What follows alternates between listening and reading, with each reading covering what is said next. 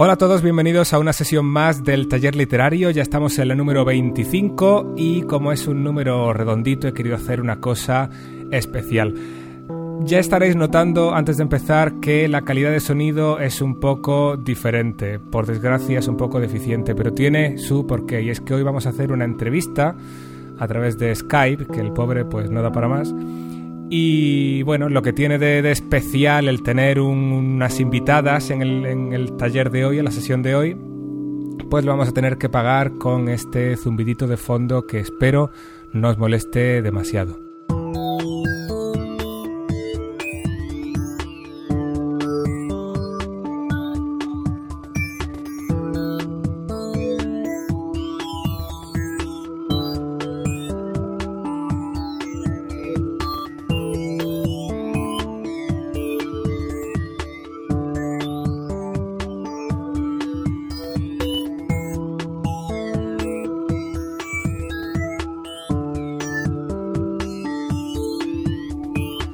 Con nosotros a dos eh, autoras de cómic, autoras de manga españolas, que se llaman Irene Díaz y Laura Moreno. Trabajan juntas en lo que se hace llamar el equipo Nu Studio. Hola, ¿cómo estáis? Hola.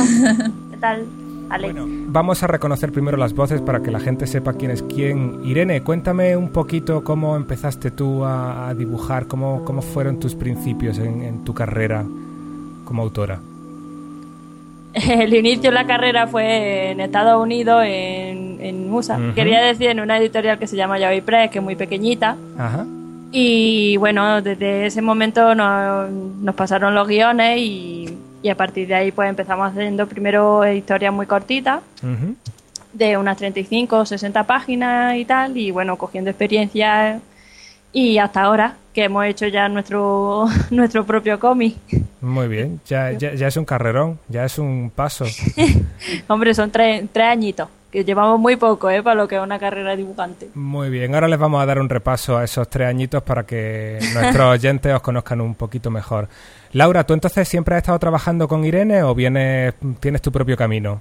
Yo es que he hecho muchas cositas, chicas, ¿no? Como quien dice, de trabajando de camarera o de profesora, diseñadora y luego lo que es que me enganchó Irene de venga, ayúdame y pues acabé metida con ella en el ajo y bueno, pues lo típico de que decimos algún día haremos nuestros propios guiones, nuestros propios cómics y tal y pues bueno, más o menos poquito a poquito va y ya va saliendo algo. O sea, que Irene empezó como dibujante y tenía tanto trabajo, le llegaba tanto trabajo que necesitaba a alguien que trabajara con ella. Bueno, eso, eso ya dice mucho de, del éxito. Sí, cuando, cuando empecé que ella además estaba en Mallorca, trabajando de camarera en un hotel. Y, y claro, primero estábamos intentando hacer un guion para, para, una para la editorial Tokyo Pop. Y en principio quisimos entrar con una obra propia, porque de hecho uno de los guiones que primero hice yo sola en, en Yaoi Press que se llama La obra Divide, pues la guionista era una muchacha que trabajaba en Tokyo Pop junto con su hermana, que trabajaba en otra editorial, ¿no? Entonces, mm, bueno, tuve la suerte de poder conocerla en persona porque vinieron a España y eso y me hicieron una visita y estuvimos hablando sobre, pues, hacer un guion propio. Y como una de las chicas esta era mm, editora de allí, pues estuvimos, estuvimos viendo pues cómo iba la historia, nos estuvo dando muchos consejos a la hora de pues de hacer, de cómo hacer el guion, de cómo distribuirlo en dos tomos y todo eso.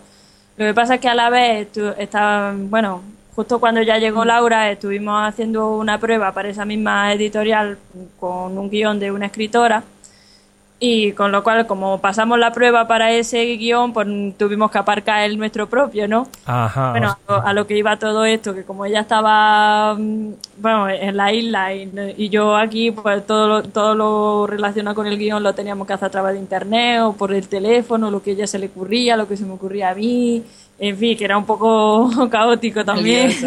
Bien, bien, bien. Cuando dices aquí te refieres a Granada, porque Irene, e Irene es paisana mía y aunque yo esté ahora en, el extrarradio de España, eh, pero Irene sigue, sigue en la tierra. Y Laura, ¿tú eres original de Granada? No.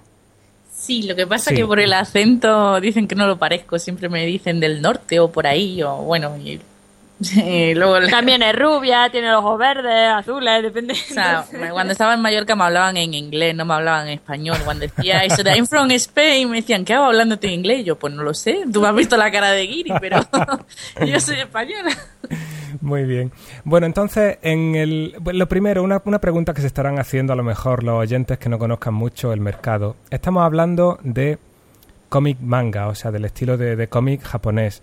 Pero lo hacen dos chicas españolas, empiezan con una editorial americana. ¿Esto qué pasa? ¿No se supone que viene de Japón?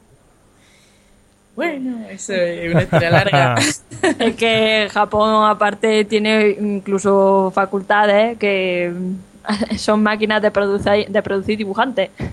es que allí no hacen falta llamar. Es el problema. A no ser que tenga algo extremadamente eh, nuevo para ellos, quiero decir. Bueno, hubo un muchacho que estuvo allí publicando, ¿qué, revista era? Que estuvo dibujando un manga de flamenco. ah, muy bien. Entonces, claro, eso es algo que ellos pues no conocen tampoco en la profundidad que lo puede conocer a lo mejor un español, ¿no? Pues digamos que esa era la novedad que había allí. Y luego el hecho de que nosotros estemos publicando fuera. Ahí, ahí.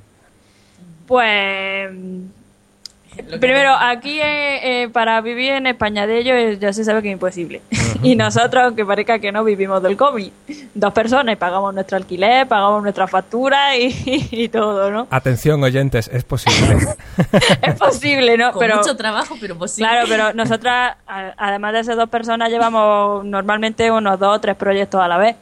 Ajá. Entonces estamos trabajando, ahora mismo han sido tres editoriales siempre en el extranjero va a ser mucho más fácil a la hora de que te consideren como, vamos, consideren dibujar cómic como un trabajo normal, por decirlo así. Aquí, no sé, la gente lo tiene mucho como si fuera un hobby, ¿no? Y, en fin, es un poco más complicado, digamos. Fuera es mucho más fácil que te, que te paguen, pues, al menos el sueldo mínimo que debe de tener una persona. No que te digan gracias. Eh, ya puedes irte que hemos publicado las páginas, ya otro día nos vemos y te invitamos a un café como Sí, algo, algo parecido nos contaba el otro día Sebas Martín, hice una entrevista con, con él en el blog.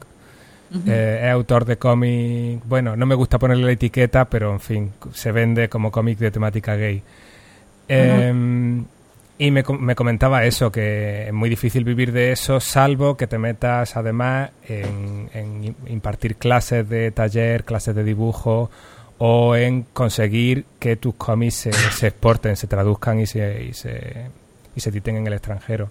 Sí. Pero la, la, diferencia que tenemos, por ejemplo, nosotras es que nosotras no dibujamos nuestras propias obras. En general, nosotras para sobrevivir somos dibujantes de alquiler, por decirlo así.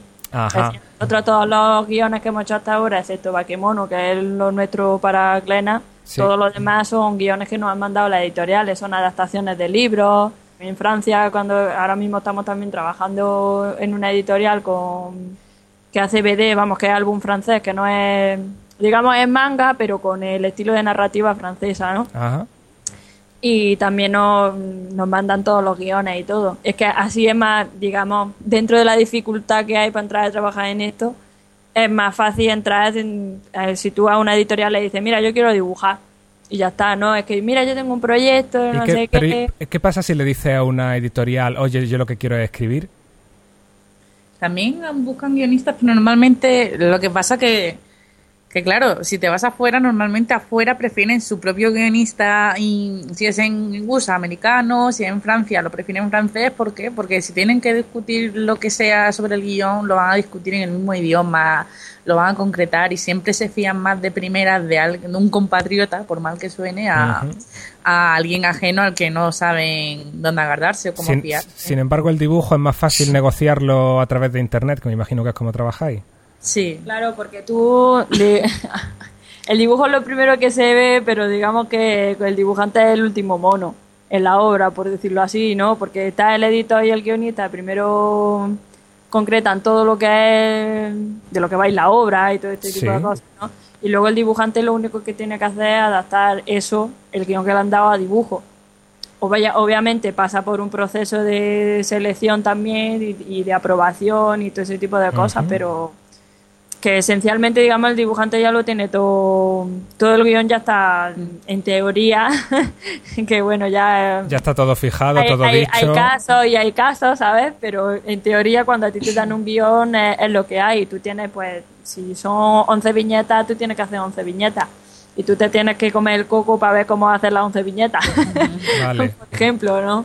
Pero ahora te voy a hacer yo una pregunta, os voy a hacer una pregunta un poco delicada. Entonces, ¿cómo se reparte el beneficio económico de eso? O sea, ¿a vosotras os pagan una cantidad fija por el encargo o vais por derechos de autor? ¿Cómo funciona? Eso, vamos a ver, depende de la editorial. Nosotras, por ejemplo, es que eh, hay algunos que sí te dan los derechos de autor, luego, por ejemplo, en, en Estados Unidos eso es más difícil de conseguir, por decirlo así. Allí, Pero, allí se va a tarifa fija por página o por viñeta, supongo, y ya eh, está. lo que eh, hasta ahora en manga lo que se paga es por, por tomo. Por tomo. O sea, Claro, un lo tomo que- de 150, pues X dinero. Un tomo de 120 o de 10 o lo que sea. Sí, eso te viene especificado en el contrato. No sé cuántas planchas, que son, vamos, 160, 150 lo que suele ser, pues es tanto dinero repartido en tantas entregas. Y ya está. Por ejemplo, nosotros ahora mismo con Tokyo Post son 10 meses de trabajo. Entonces, el, todo el total de lo que nos pagan nos lo van pagando mes a mes. Es como si tuviéramos un sueldo. Bien.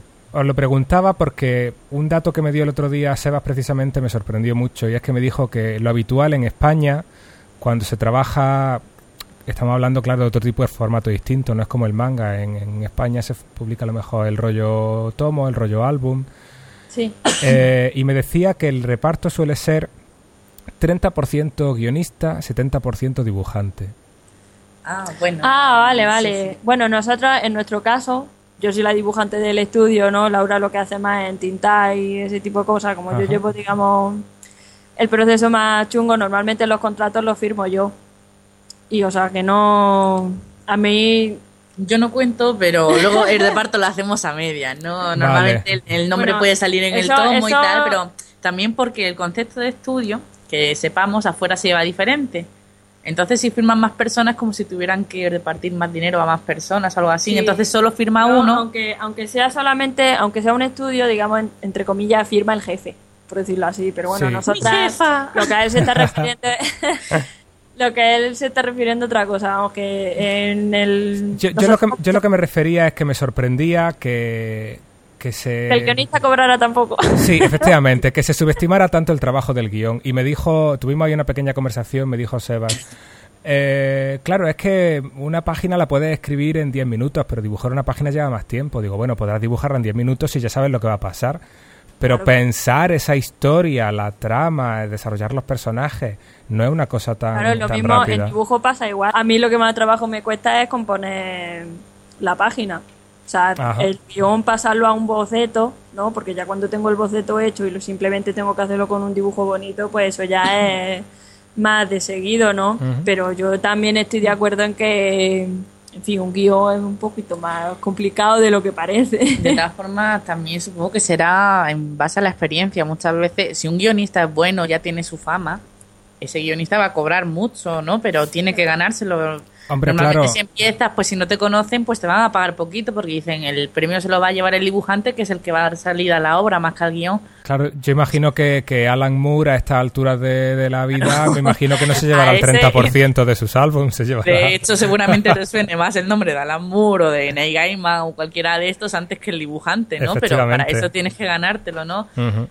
No sé, que, que También todo lo depende que, mucho. lo que, bueno, esta es una, una cosa que estuvimos nosotros también hablando con un guionista francés que tuvimos y también la cosa era que un guionista es mucho más fácil que lleve, por ejemplo, cinco trabajos a la vez, ¿no? Que, te- Sí. que tenga X tiempo, ¿no? Pero es me- menos complicado que que un dibujante tenga que, que tener cinco trabajos a la vez, por ejemplo, ¿no? Vale. Porque yo creo que simplemente el trabajo del dibujante es como más laborioso.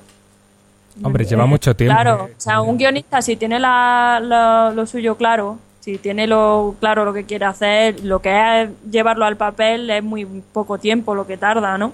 Pero, por ejemplo, una persona que aparte de guion tenga que hacer cómic, pues yo al principio pensaba que incluso sería mucho más fácil, ¿no? Eh, porque en fin, estamos aquí, guionistas, bueno, en nuestro caso somos dos, ¿no? Pero la misma persona que lo tenga que hacer, después del proceso que hemos pasado nosotros con, con la obra de Bakemono, me ha resultado mucho mucho más difícil porque hay un mogollón de cosas que quieres repetir o que a lo mejor dices, ¿y si no queda bien? ¿y si tal?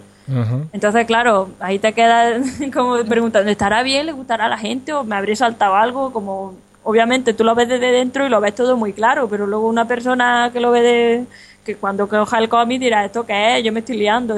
Entonces, no sé, mucha inseguridad por ese por ese lado. Luego, a mí, para nosotras, a mí personalmente me resulta mucho más fácil coger que alguien me dé el guion y yo te, yo te lo dibujo y ya está.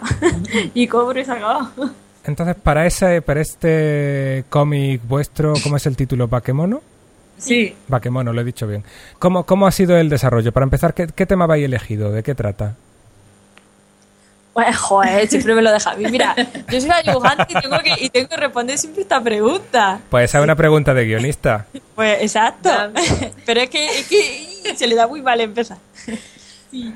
es una obra de fantasía. O sea, no fantasía épica, no es, digamos, un poquito futurista, en fin no quisimos situar la historia en ningún sitio ni ninguna época en particular, pues hicimos un popurrí. Es como si, yo que sé, todas las naciones se hubieran juntado y de ahí hubiera salido algo como atemporal, ¿no? Ajá, como un puntito cyberpunk o algo así, medio retro, medio futuro. Rollo Aparte, lo pones a temporal y ya no pueden decirte, es esta copia de no sé dónde, ¿no? Chato, porque no está situado en ningún mundo ni en ninguna parte, ¿no? Es decir, sin ahorrar el problema de esto muy parecido a no sé qué. Sí, bueno, la obra, mm, resumiendo mucho, digamos que por un lado están los paquemonos, ¿vale? Y porque son todos los seres fantásticos que conocemos, ¿no? Ya sea vampiros, hadas, hombres lobos. Y luego estaban los humanos por otro lado, ¿no? Pues dentro de los humanos, digamos que hay una facción de ellos que reconocen la existencia de los vaquemonos y se dedican a, cazarlos. Entonces una temática fantasiosa de aventuras, de acción, ¿no? Sí. Bueno, nuestra intención al menos es que hubiera un poco de, todo. Nos hemos centrado sobre todo mucho en lo, que es la psique de los personajes y tal, ¿no?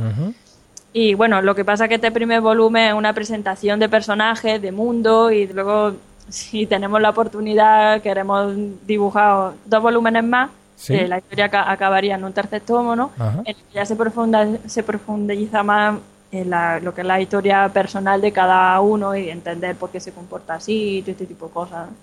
Vale, ese primer tomo se presenta ahora en el Salón del Manga de Barcelona, si no me equivoco, a principios de noviembre. Sí, bueno, eh, a finales de octubre, empieza el 29 ah. de octubre y termina el 1 de noviembre. Bien, pues quien esté interesado ya sabe que vamos a tener el estreno dentro de muy pocos días. De hecho, este, este podcast va a salir a finales de mes, así que va a estar a puntito. El guion entonces es de Irene, ¿verdad? El guion está basado en la fricada de una partida de rol de hace unos cuantos años. La partida de rol es de Mundo de Tinieblas. ¡Sí! Claro, yo es que el, mundo que me estabais contando me estaba sonando a mundo de tinieblas, vampiro, cazador y todos los demás. Todo ese verdad, yo lo juntamos. De hecho, el libro de Cazadores de Sí, de los Cuellín, Estirpe de Oriente y todo eso era el sitio donde estaba situado, con todo lo que es lo japonés, lo místico, ¿no? Lo que pasa que luego, pues lo típico diciendo, vamos a quitar todos los nombres de, del libro de Erdol, ¿no? Y son vaquemonos que que a secas en japonés pues todos los monstruos mitológicos, ¿no? Bueno, al fin y al cabo Mundo de Tinieblas tampoco inventó los vampiros ni los hombres lobos, así que no le estáis pisando los derechos de autor a nadie. Exacto. Aparte le damos crédito. En el tomo decimos, gracias a Factoría de Ideas y su mundo no hemos hecho muchas cosas. Muy bien. Hombre, las fuentes de inspiración hay que reconocerlas. Sí, y bueno, ahí ella era la jugadora, yo era el máster. O sea que la historia ya la tenías tú pensada, Laura, de esa de haber probado esa partida. Pero luego a la hora de convertir eso en un guion de cómics, ¿cómo, cómo os preparasteis? ¿Estudiasteis guion? ¿Os habéis preparado de alguna manera o habéis dejado llevar por vuestra experiencia como lectoras? Pues un poquito de todo, la verdad. Cogimos primero, bueno, como por suerte aparte, Irene guardaba unos apuntes de estos que se hacían muchas veces los jugadores, de lo que había pasado en la partida. Lo fuimos repasando, yo creo que busqué, también tenía anotaciones y en base a esas anotaciones pues hicimos un remix para que no fuera, porque no fuera lo mismo, porque ya sabes que el mundo de tinieblas es un mundo, al fin y al cabo, en el mundo humano actual y le cambiamos la situación, cambiamos todo lo que era más típico. Es decir, la partida estaba inspirada en Japón. Eh, nosotras no hemos ido a Japón, con lo cual no, no queríamos tampoco situarlo en un sitio que nosotros no conocíamos, no habíamos estado, ni, ni teníamos la posibilidad de ir a documentarnos. Por eso hicimos ese mundo tan, y vamos, que juntamos todo, por eso, vamos, un mundo fantasioso, en plan que no está situado en ninguna época, ni en ningún sitio. Pero mantiene la inspiración oriental, imagino. Claro. o sea, pero ahí digamos que junta de todo. En, este mismo, en este primer volumen sale sobre todo la, inspiración oriental, ¿no? Porque sale un templo budista y todo este tipo de cosas. Los, pero los protagonistas los principales protagonistas tienen nombres japoneses y Bakemono es un nombre japonés también, pero en los siguientes... Luego hablan como un granaíno ahí, todo ahí. ala, ala. No, eso no es verdad. lo del culo solo sale una vez, Fu. Sí, pero lo puso ella. vale, lo puse yo, pero... Ahí, que se note que sea un si. Es, si es una vez se perdona, vale.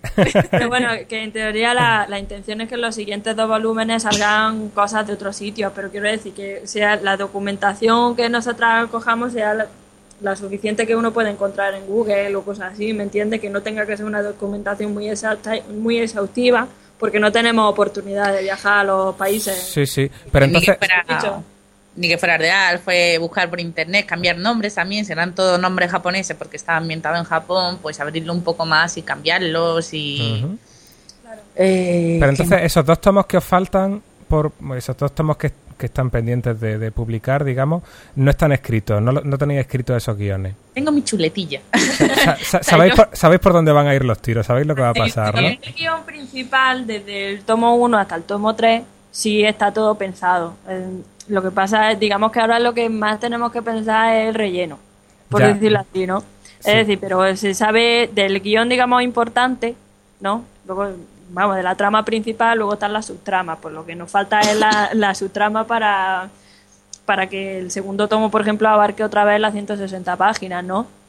Cada tomo son 160 páginas, o sea, tiene una extensión considerable. Este primero que hemos hecho son solamente 151. Ajá.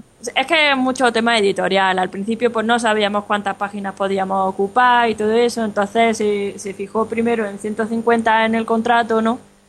Y claro, entre qué hacemos, nos podemos pasar, no nos podemos pasar. Al principio pensábamos que no y todo eso, bueno, que nos ha pasado a todos, ¿no?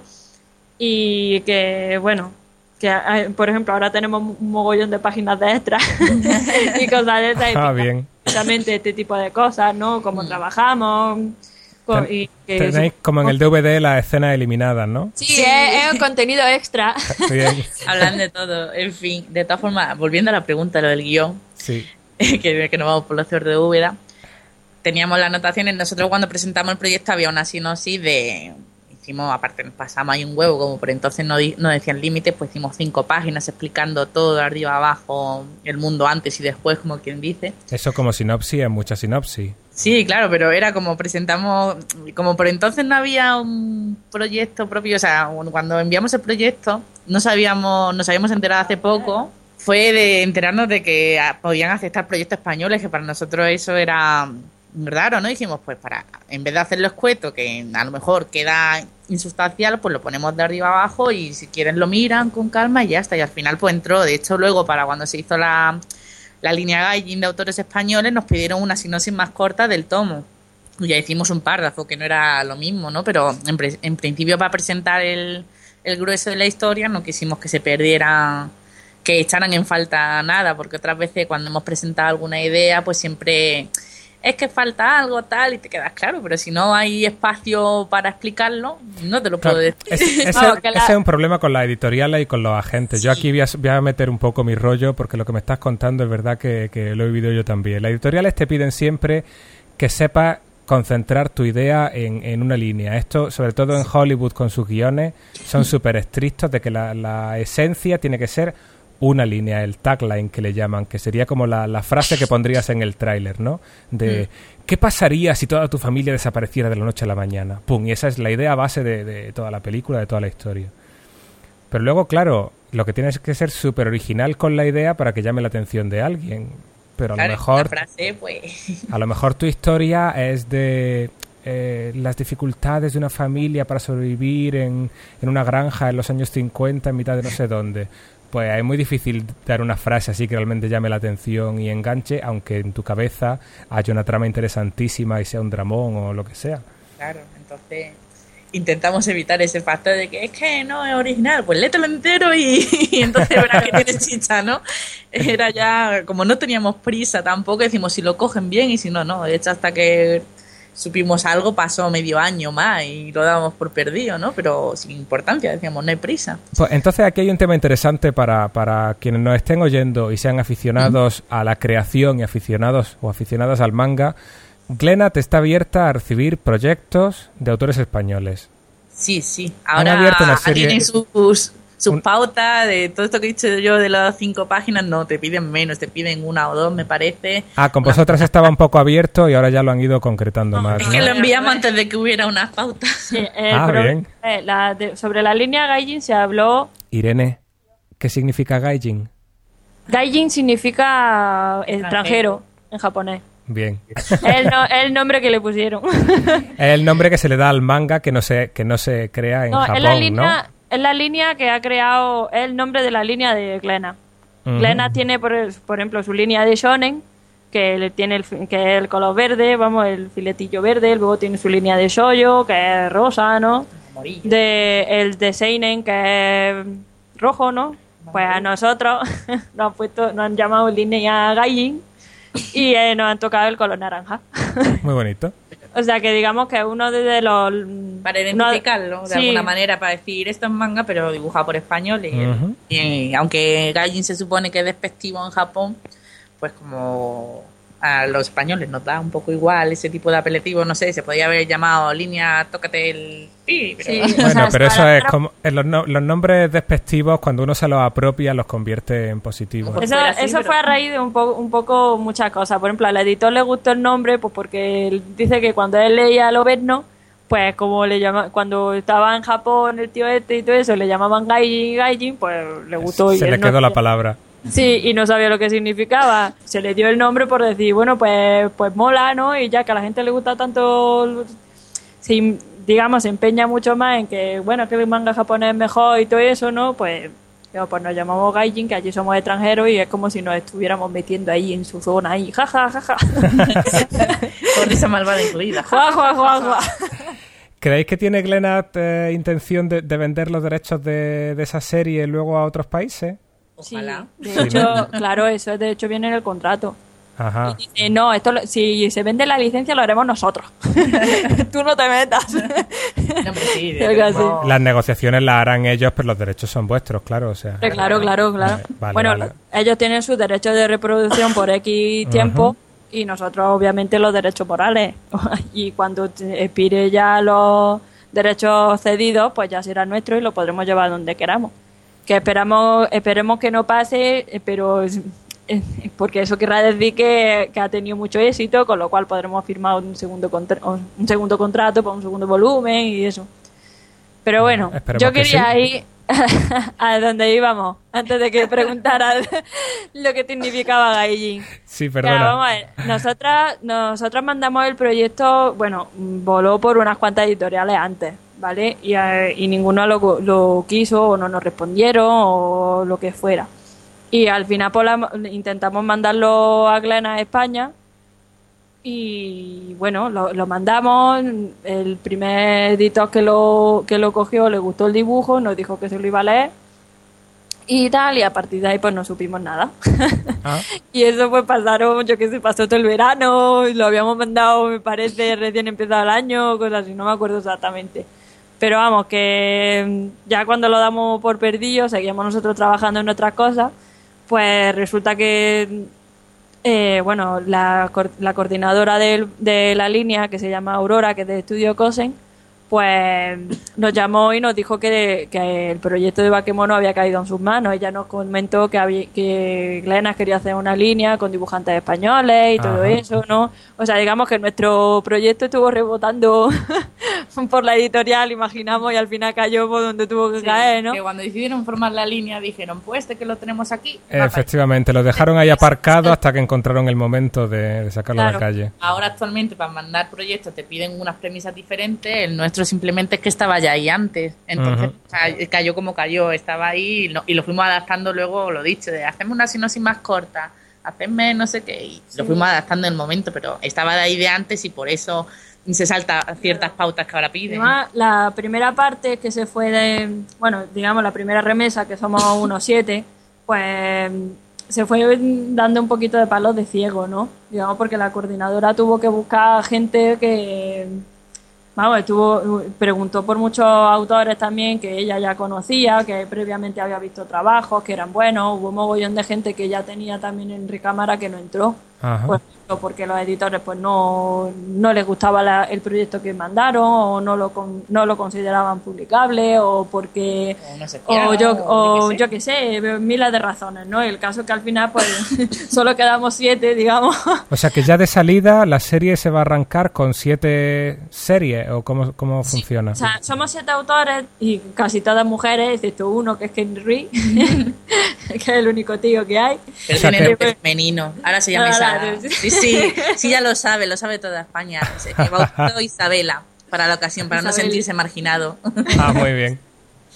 Entonces, en el, pero, perdona, en el Salón de Barcelona ahora se van a presentar siete tomos. Uno de... se presentan solo tres Los siguientes salen un poco más adelante para no abotargar Ah, bien. un poco. bueno para no para no abotargar y aparte de porque no todas las obras están terminadas Sí, Hubo- pero tiene sentido antes, espaciarla un poco. O menos, las únicas obras que a- actualmente están acabadas son las que se van a presentar. Para el, el resto de la gente, pues aprovechando ya también que tienen más tiempo, pues están malditos. pues, pues están arreglando más cosas que tuvieran, que ellos vieran que flojearan o... En fin. Bueno, Eh, pero, pero estáis contentas con el resultado tal cual se va a publicar, ¿no? Sí, sí, nos Va. mandaba la caña, decíamos, tenemos que salir las primeras. ¡ay! Muy bien. Y como- viendo ahora, por ejemplo, que podríamos haber aplicado más páginas, eh, en lugar de ceñirnos a lo que venía en el contrato, pues si nos hubiera gustado a lo mejor ampliar algunas escenas y ese tipo de cosas, pero como nosotras ya habíamos concretado en que íbamos a salir para el Salón de Barcelona, pues no pudimos. Bueno, eso ya para la versión extendida montaje de las directoras. Estaría bien. Sí. Bueno, y eso, que digamos, como fueron dando también un poquito de palos de ciego, nosotros, de hecho, nosotros, los tres que, que salimos primero hemos caído en todas las, en todos los problemas editoriales, de imprenta y de todo, ¿no? Y Vale. con el estrés ahí eh, dando pim, pim. Tú, Dios mío, que no va a salir bien. Sí, sí, porque lo- cuando acabamos de mandarlo, luego al- a los dos o tres días teníamos otro correo de que había un problema y de que había que hacer no sé qué. Y bueno, ya fue, fue Respirabas difícil. tranquilo y luego chillabas ahí. No, respiras tranquilo otra vez ahí con Claro. los nervios. O sea, ahí, ahí pagasteis la inocentada de, que estaba empezando la serie. Los Sí. tres primeros que salimos hemos pagado la inocentada de todo. de todo, de las pruebas de impresión, de todo, que si no salía, que si salía mal, que si tal, que si hay que subir. En fin, un follón. Pero bueno, así llega el camino más liso para los demás, esperamos. claro. No hay, no hay mal que por bien no venga. Ahora, digamos, la prueba de fuego primera va a ser la del salón, con los tres primeros títulos, y luego en el Salón del Cómic de Barcelona, a, bueno, a principios de año saldrán otros tres, o, lo- o los cuatro que quedan, no, no, no sabemos seguro quién, quién Sí. llega o quién no, ¿no? Bueno, eso pero se pero verá. esa, digamos, será la segunda. La segunda La prueba segunda de hornada.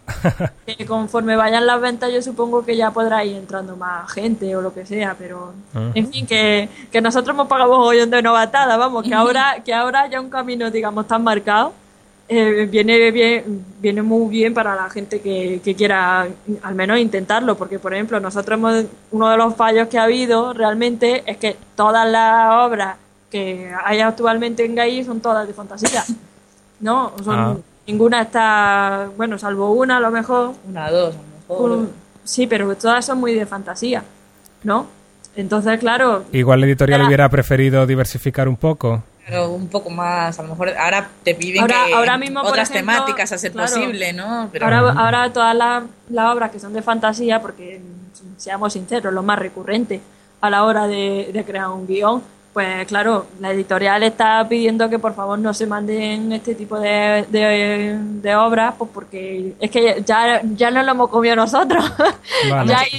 Que se puede mandar, pero preferentemente van a dar salida a otro, otra temática, porque les interesa variar, porque de hecho se comenta de, las tres primeras que salen que las tres son de fantasía, espada y brujería, que por qué, pues porque ha dado la casualidad, no ha sido otra cosa. También son proyectos, son proyectos muy antiguos de cada uno, ¿no? Nosotros llevamos con Bakemono por lo menos seis años. Por ejemplo, con, con el guion ahí, que si para adelante, que si para atrás, que, si, que si cambiamos esto, que si ahora tal, que si era... O sea, que fue el guion fue una gesta muy, muy...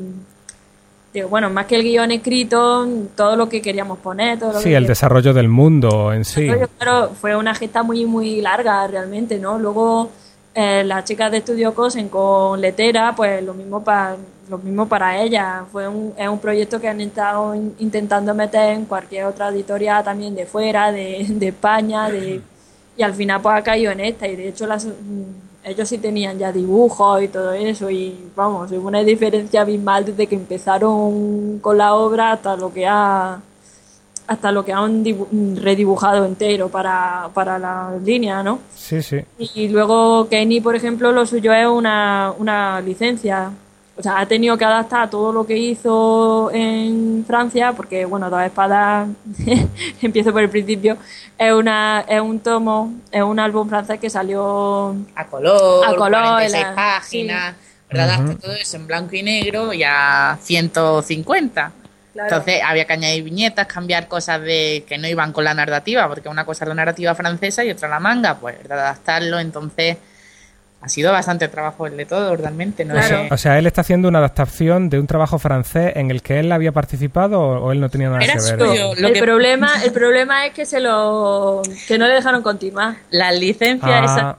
Francia son por 75 años, así lo que dura los derechos, pues hasta que Glenn lo pudo recuperar para que lo continuara, pues ha pasado su tiempo también, pero era guion suyo, obra suya, y cuando algo no vende y se queda colgado, lo que pasa es que si a lo mejor aquí en España son, no sé, 8 años o 5 o 10 a lo sumo, en Francia son 75.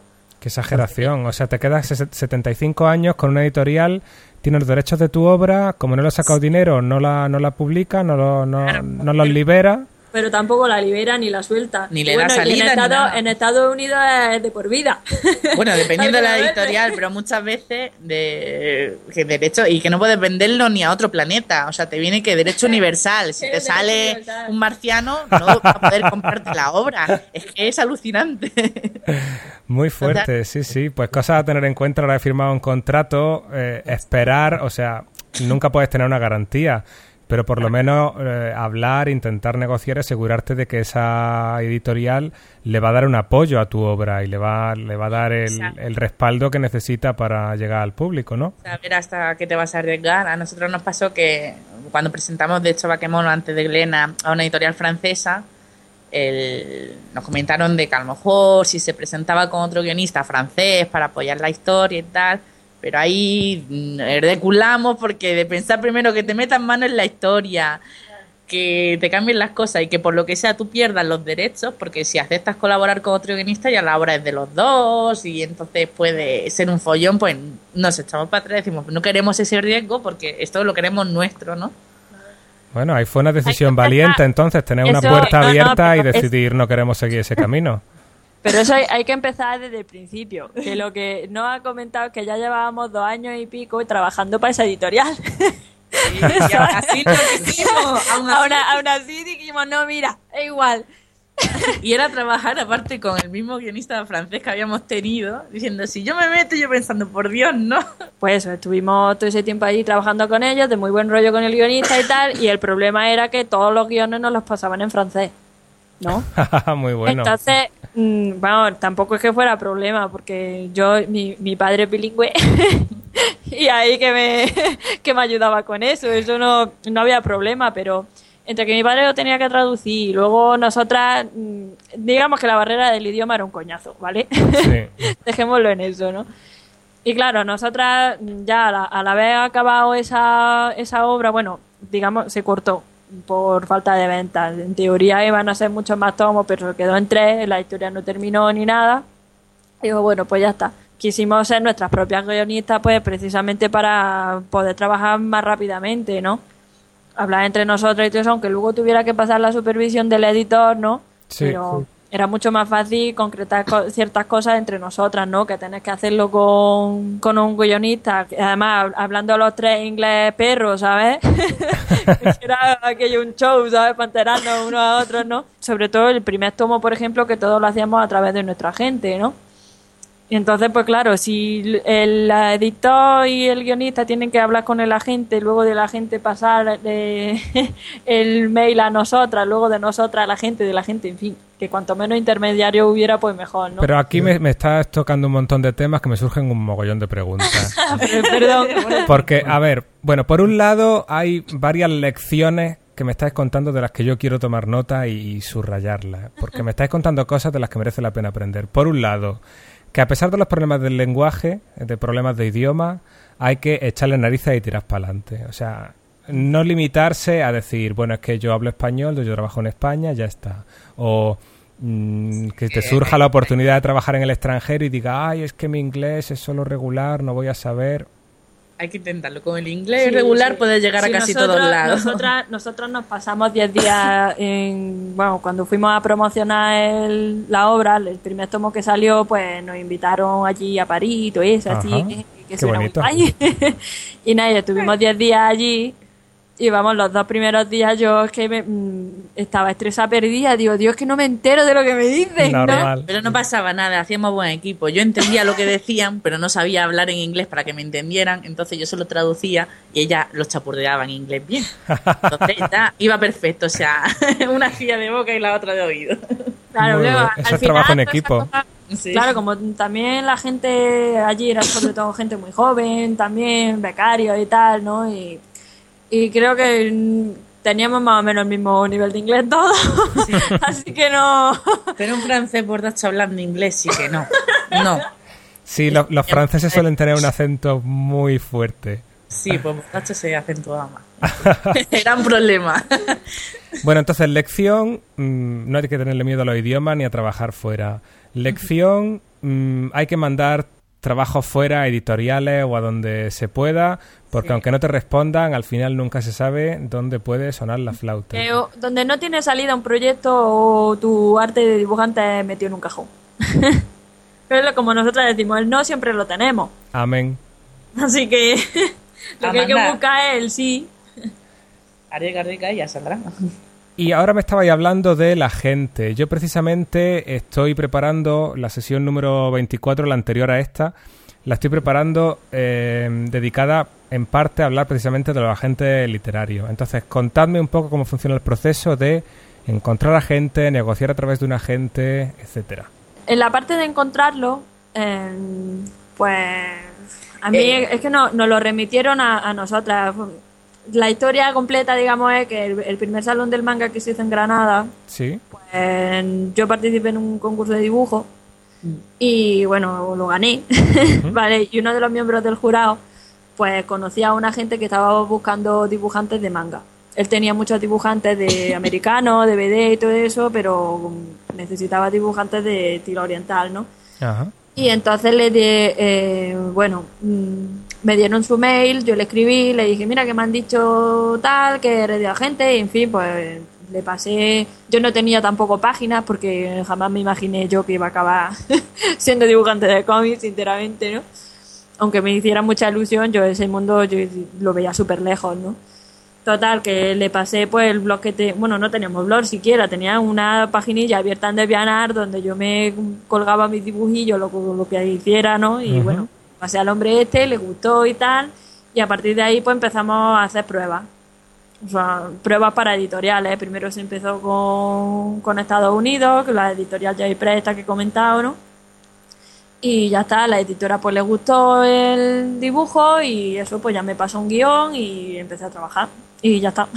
Y hasta ahora... Es diferente para cómics que para. eh, Si Claro, es hombre. literario, porque para buscar un agente dibujante, tú te vas a un salón del cómic, preguntas en información donde hay editores, agentes o lo que sea, y suele haberlos, porque ellos mismos están buscando dibujantes, pero para un para tipo novela y esas cosas que tienen que ser diferentes. Entonces ahí no sabemos decirte realmente. Entonces, ¿seguís trabajando todavía con ese agente o ya con Glenat habéis, habéis contactado directamente?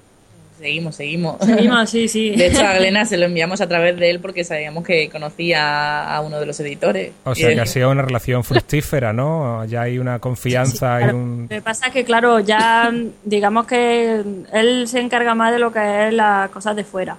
Aparte de porque él tiene más, más facilidad con el idioma. Aunque a él nos pasan los correos originales, ¿no? Para que nosotros... Sí, que la información es fidedigna. Claro hay unas veces que pues directamente lo traduce y dice qué tal, Pascual, según el tiempo que tenga, ¿vale?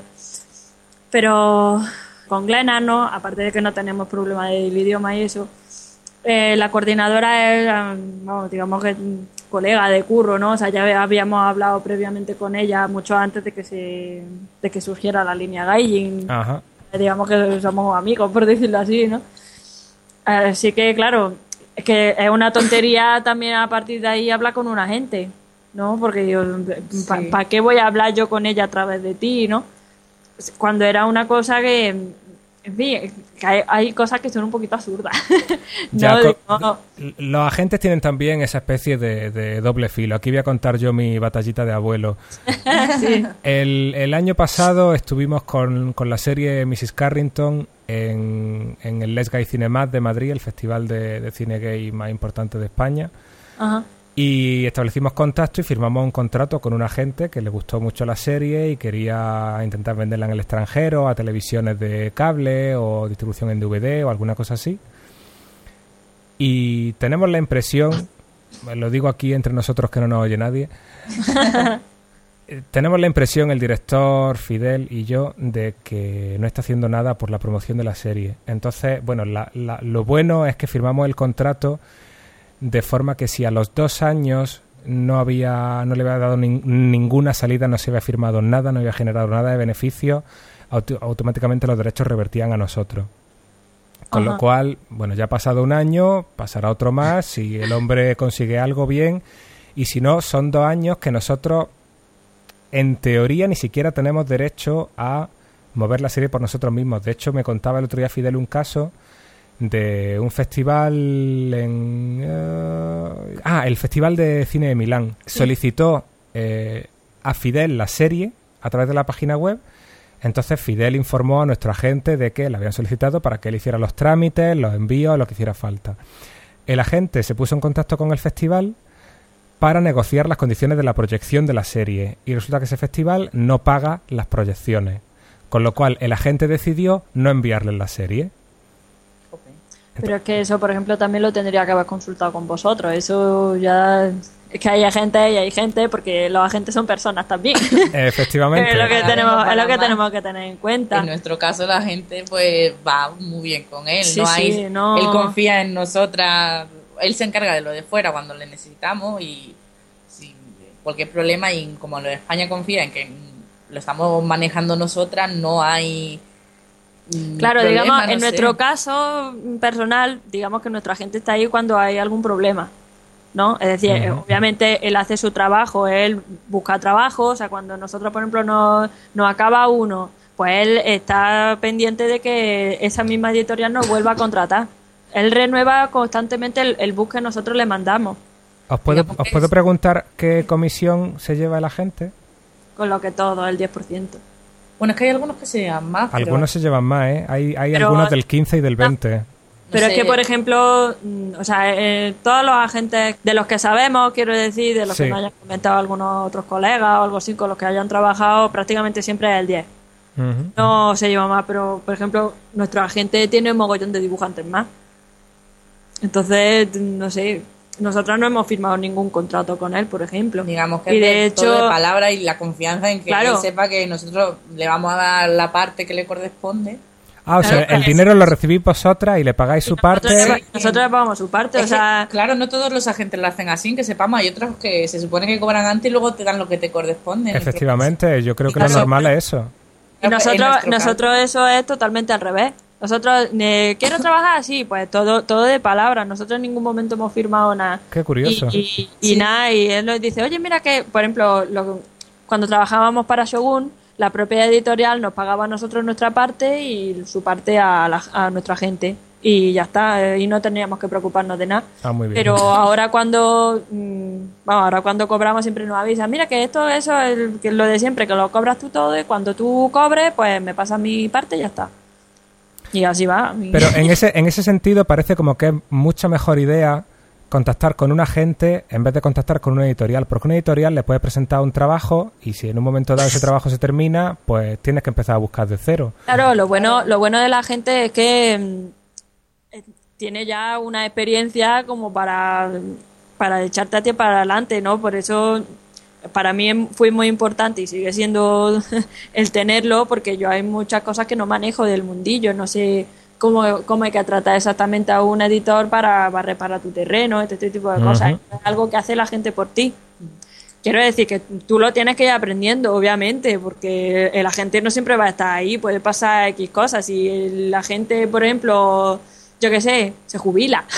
O no quiere seguir siendo agente por X razones, se monta su negocio por otro lado o, acaba del comi hasta lo mismísimo y, y la noche a la mañana hace puff, tú no puedes verte con el culo al aire, ¿me entiendes? Porque es lo que decimos, somos personas, nosotras por como somos, somos nos consideramos personas responsables y honestas y todo eso, y nosotras a este hombre no le vamos a negar el pago que le corresponde, por ejemplo, ni le vamos a, a timar con lo que tiene que cobrar ni nada, ¿no? no sé, a lo mejor si eso es pecado de confianza entre él y, no, y nosotras, pero en fin. No, pues a ver, estamos. A mí me gusta ir haciendo un poco de, de sinopsis. Hemos visto antes algunas de, de las lecciones que había que aprender, y aquí otra de las lecciones es que a veces mmm, hay que arriesgarse, ¿no?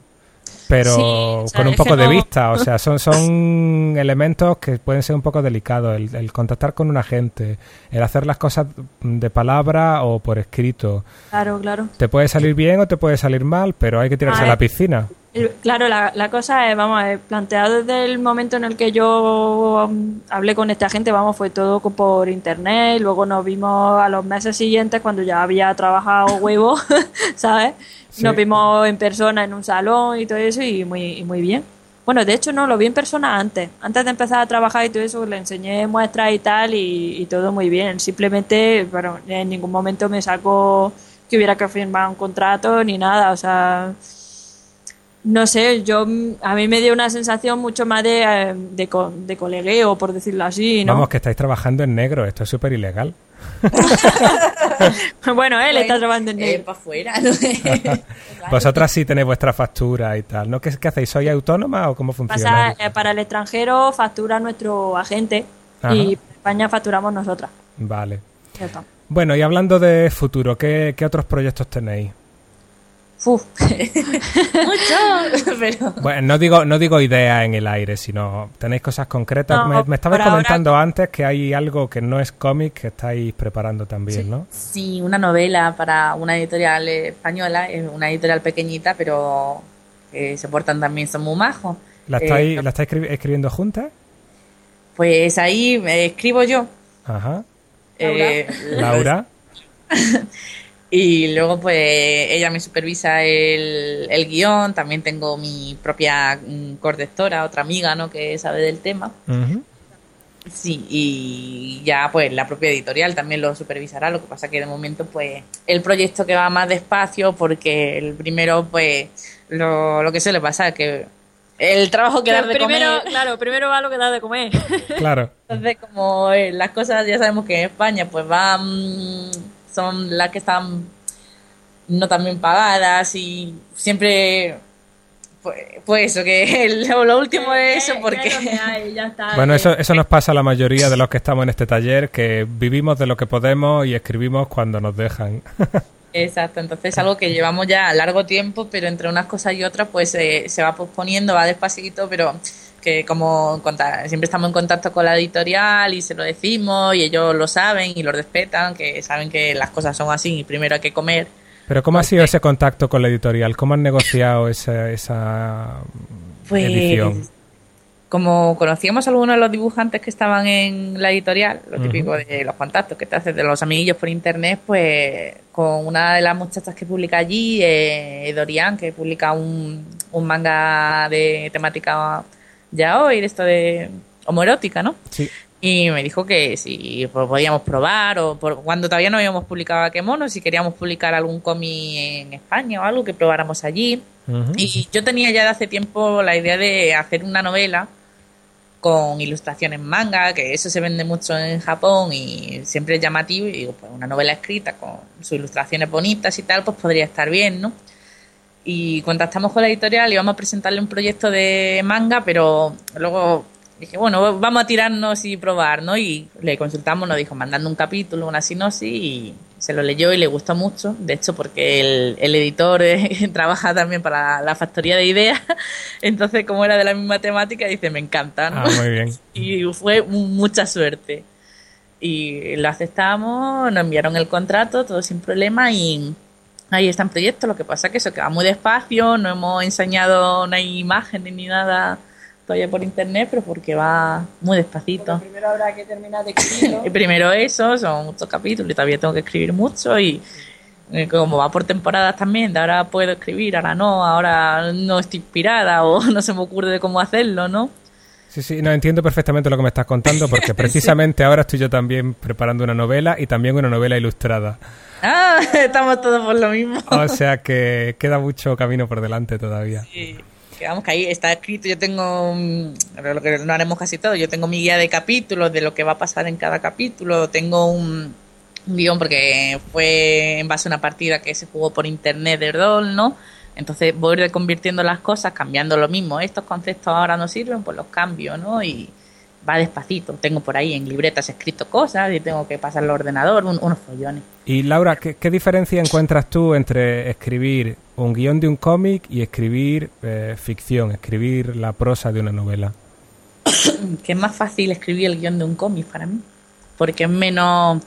No hay que cuidar tanto el texto, ¿no? Mientras que un libro tiene que ser bueno escrito en todas partes, ¿no? A la hora de leer, eh, que no tienes que repetirte, las expresiones no tienen que ser, a no ser que los personajes sean burdos. Una buena prosa, una buena, unos buenos recursos literarios y todo esto, porque tienes que leer y releer y esto lo repetí, esto no sé qué, esto no se entiende bien, esto está, esto aquí le falta descripción, aquí le sobra descripción, aquí la frescura de cuando escribes en caliente o en frío, ¿no? Dice, esto me ha salido más fluido, esto me ha salido más espeso, ¿no?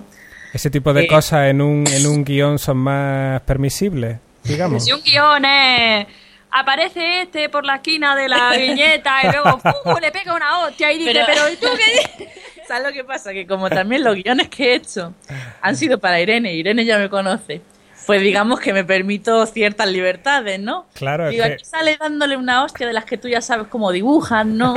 O, le pongo cara, le pongo emoticono, digo, sale con los ojos así, con la ardoba, ¿no? Las cruces, ¿no? Había en otro, en otro guion que escribimos un personaje que se supone que se había muerto y a las tantas de la, tantas páginas por ahí aparecía otra vez vivo y ella me ponía en el guion ¡Está vivo! se lo amenizo se lo pongo ahí, yo digo sangre, muerte. Y me pone cara, me pone carita, así, manga, también sonrisilla y esas cosas. Pero eso ella lo agradece, porque cuando encuentras un guion todo espeso, todo serio, formal, se queda ya muy seria dibujando. En cambio, cuando encuentras eso, pues se echa su carcajada, se ríe, dice, hay que ver qué tonta eres, ¿no? Y sigue. Bueno, esas son las ventajas de trabajar en equipo, de conocer a, la, a, la, gente y de alguien que, te conoce. Cuando algo no lo sabe, pues lo describo más o lo que sea, pero como es ella, pues digo, pues ya está, ya me conoce y ya se entiende. De hecho, lo extra del tomo de Baquemón, aquí publicidad subliminal, con un par de cosas así hablando de eso. Digo, sale, o si echan una magia, digo, una, magia chachipilón y de la hostia, ¿no? O sea, cosas absurdas. Y, y, en el libro, pues no, en el libro no puedo escribir nada de eso. Bueno, sería un estilo de libro muy particular si lo hicieras, por otra parte. Sí, pero no es la idea que tenía, por desgracia. A lo mejor en el futuro me lo planteo mejor. Eso, bueno, siguiendo hablando de los guiones, lo que nosotros podemos ver como dibujantes cuando nos dan un, un guion de otra persona, pues se nota eso, que es mucho más formal, busca documentación. De hecho, la parte de la documentación, la, en teoría la tendría que hacer el guionista. Vamos, porque digamos que bueno, es difícil a través de las palabras, ¿no? Y de fotografías, pues explicar qué es lo, qué es lo que quieres que, que se vea en esa. Vamos, en lo que tú. En la ¿no? En claro, lo que tú después tienes que dibujar, ¿no? Independientemente de que tú después consideres que a lo mejor la documentación que te han dado no es suficiente y tienes que buscar otra cosa. Yo ahora me estoy muriendo con lo de Francia porque como sale gente con rifles, pistolas y este tipo de cosas, yo nunca había dibujado eso, pues claro, la documentación que a mí me mandan es y coge tal tipo de pistola y yo vale, pero yo, yo yo no sé cómo buscar qué, pinta tiene ese modelo, ¿no? Claro, a mí me dicen, mira este modelo de pistola. Digo, vale, pero ahora yo me tengo que documentar cómo se dispara esa pistola, cómo se desmonta, cómo se monta, cómo se carga, mm. cómo son las balas. O sea, un follón. Cuando yo le hago un guion y quiero algo y ella no se entera, pues como tenemos una estantería muy grande con cómicos, yo de busco, que me lo sé de memoria, y digo, quiero algo parecido a esto, ¿no? O, qué más claro. o la, postura la sí muchas veces también como aunque soy dibujante más que lo hago un poquito mucho peor que ella no pero un poquito mucho peor pero mm, yo para guiarme para muchas veces los, los guionistas no dibujan pero los que sí dibujan hacen una cosa de apoyo que es muy bien, que es hacer sus propios bocetos de cómo pueden ir las viñetas para saber si van a sobrecargar mucho la página yo a lo mejor me hago una idea general que la hago en un papelito chiquitito que a lo mejor luego ya ignora, pero si en algún momento tiene una duda, pues lo puede mirar y decir, ah, pues ya sé cómo va, ¿no? Para saber yo que no pongo mucho texto, mucha sobrecarga en una página y, calcular cómo puede ocupar el guion, lo dicho, si son 150 páginas, pues distribuir la trama en eso, de forma que no se pase, de cómo repartirlo, reducir. No es lo mismo que un libro que a lo mejor dices, tengo bueno, es que no lo sé, los libros no suele haber un límite muy, muy concreto, en, en cómics sí, entonces mm, para el guion del cómic, por ejemplo, dijimos, tenemos 150 páginas, va a haber tres capítulos, el primero de 20, el siguiente de 50 y, y este de 70. O hago un cálculo general, digo 35, 35 y luego al final se salta, pero que lo voy calculando según voy dibujándolo y viendo cómo puede quedarse. Sí, yo recuerdo haber leído hace tiempo que en el, en el mercado americano tienen dos formatos de guion de cómic, que le llaman el formato Marvel y el formato DC. Y el formato Marvel, yo no sé si esto lo habéis oído, yo no recuerdo ya dónde le leí. Si empezamos diciendo que no son formatos, que son editoriales. Son, son editoriales, pero el formato de guion que utiliza Marvel, según decía este libro, el formato de guion que utiliza Marvel es simplemente el guionista cuenta lo que pasa y el dibujante lo estructura como quiere. O sea, ni siquiera el guionista ni siquiera da el número de página en el que tiene que ocurrir, sino en plan, Superman llega y le dicen que tiene que rescatar a no sé quién, entonces va volando y cuando llega atraviesa la ventana, ya está. Ese sería el formato Marvel. Y el formato DC, sin embargo, detalla cada página, cada viñeta. De hecho, recuerdo haber visto en, la, en una de estas ediciones Ultimate de... Creo que fue de, de Alan Moore, del Watchmen, yo es que soy muy fan de Alan, de Alan Moore. Siempre que hablo de cómic termina saliendo el nombre por un lado o por el otro. Em, eh, no sé si recordáis, la primera página de Watchmen es simplemente una especie de, plano picado de, la chapita de la sonrisa que se va alejando. Cada viñeta se ve desde un poco más lejos. En la película lo hicieron igual, cada vez desde más arriba, más arriba, más arriba, hasta que lo ves desde lo alto de, de un rascacielos. Bueno, pues cada una de esas viñetas, que era prácticamente igual a la de al lado, solo que cada vez se va abriendo un poco más el, el ángulo de cámara, por decirlo así. Cada una de esas viñetas era casi una página entera de texto detallando en la esquina inferior izquierda la acera tiene una grieta. Bueno, era una cosa alucinante. Sí, también es que depende de quién lo escriba, lo he dicho, porque mm, a nosotros nos ha pasado con el guion de Tokyo Pop, como es una adaptación bueno, que es una escritora que ha hecho su libro y ahora aparte ha hecho un guion para cómic, ¿no? Y se nota en que tiene unos dejes de, escritora que reflejan en el cómic, se nota a lo mejor de se miran, intercambian tales cosas, sentimientos, pero no puede y la deja ir. Vamos, una viñeta para decir que le suelta la mano. Pero ella te ha descrito todos los sentimientos y todas las cosas porque es lo que escribe para un libro. Pero para un cómic, todos esos detalles, para lo mejor no es necesario, pero ella se queda más la guionista se quedará más tranquila escribiéndolo, diciendo, a ver si lo casta, ¿no? Y si lo pone todo, pero que a lo mejor no es necesario. Y con lo que has dicho los guiones de Marvel, sobre todo, yo lo había oído, pero para los primeros tiempos en que empezaron y hacían las cosas un poco así a voleo, no sé si ya actualmente será igual, pero que eso sobre todo se hacía cuando en los inicios de, se daban un par de ideas y el dibujante se la apañaba para ir adaptando todo eso y hacer un cómic de X páginas, ¿no? No sé si actualmente es así. También hay que decir que la mayoría, como pasa siempre, la gran mayoría de los dibujantes y guionistas son americanos. Entonces es mucho más fácil que si están en la misma ciudad, pues que queden y que, oye, ¿esto qué tal? Oye, Pascual, oye, conéctate al Messenger y hablamos, ¿esto qué es? claro, sí, eso, eso es en, en todos lados, ¿no? Y entonces, los guiones que mandaban a vosotros de Francia, ¿qué, qué tipo de, qué nivel de detalle tenían? Pues que dependía, según iba cogiendo confianza, ¿no? Pues cada vez era un poco más caótico, por decirlo así, ¿no?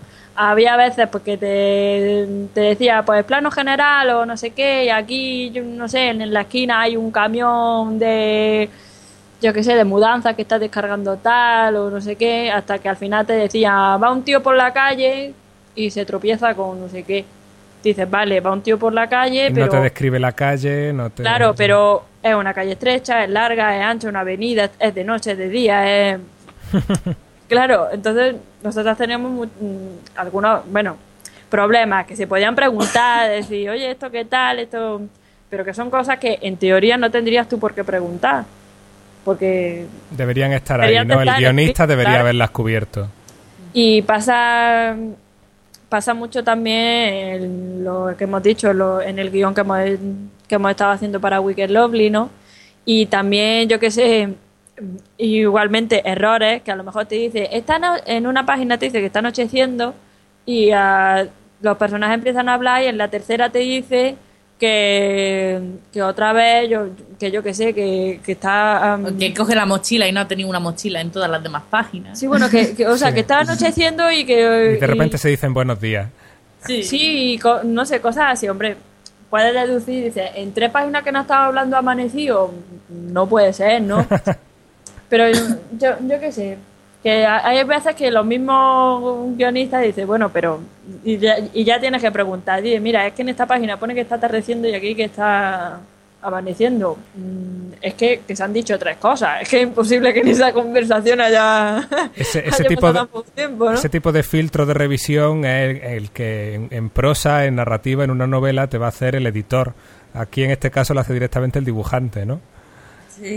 Muchas veces algunos gazapos los, los, vamos, yo lo he tenido que arreglar. Claro. Pero son cosas que digo, no me voy a molestar en preguntarlo porque sé la respuesta.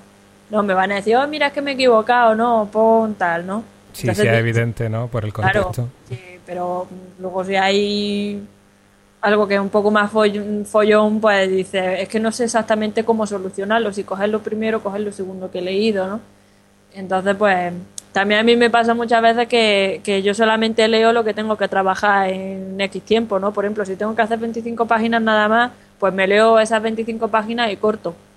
Entonces luego al final no me doy cuenta a lo mejor y luego en la página 30 pasaba, hay un, un fallo con respecto a la 25, ¿no? Entonces, aunque aunque hubiera sido mejor seguir lo de la página 30, pues yo me tengo que aguantar porque la 25 ya la he dibujado y está aprobada y está en tinta y está acabada, ¿no?